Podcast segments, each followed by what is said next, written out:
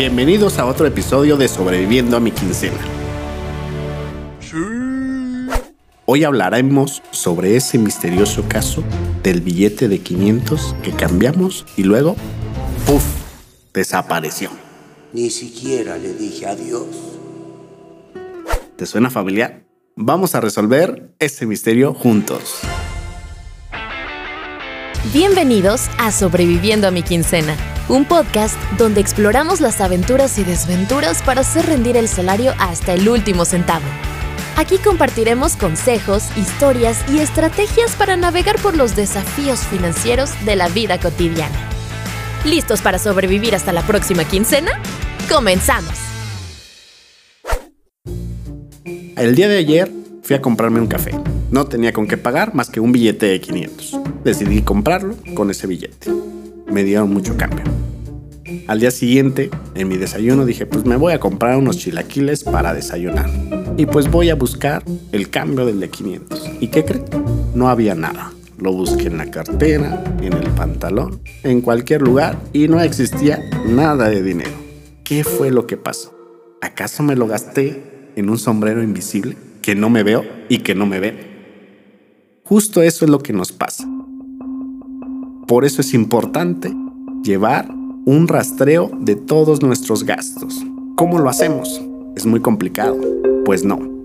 Tienes la solución justamente en la palma de tu mano, de donde seguramente me estás escuchando y se llama tu celular.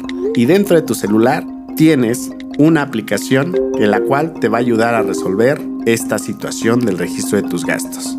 WhatsApp es la aplicación que te va a ayudar a llevar el registro de tus gastos.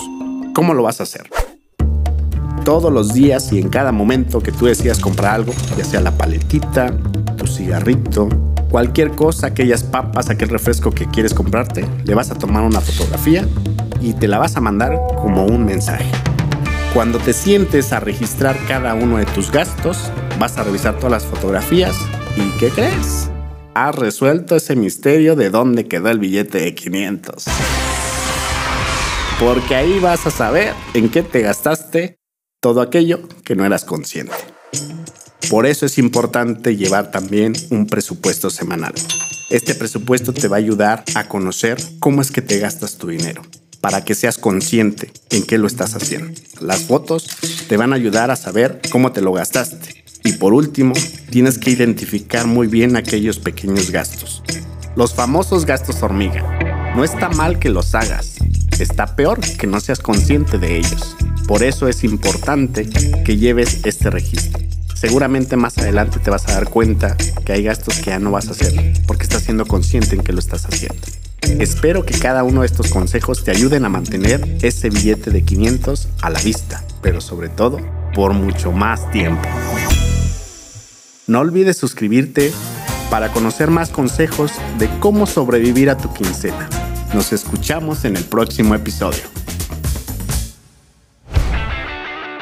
Eso es todo por hoy en Sobreviviendo a mi quincena. Te esperamos en el siguiente episodio. Y recuerda, cada quincena es una nueva aventura. Hasta la próxima.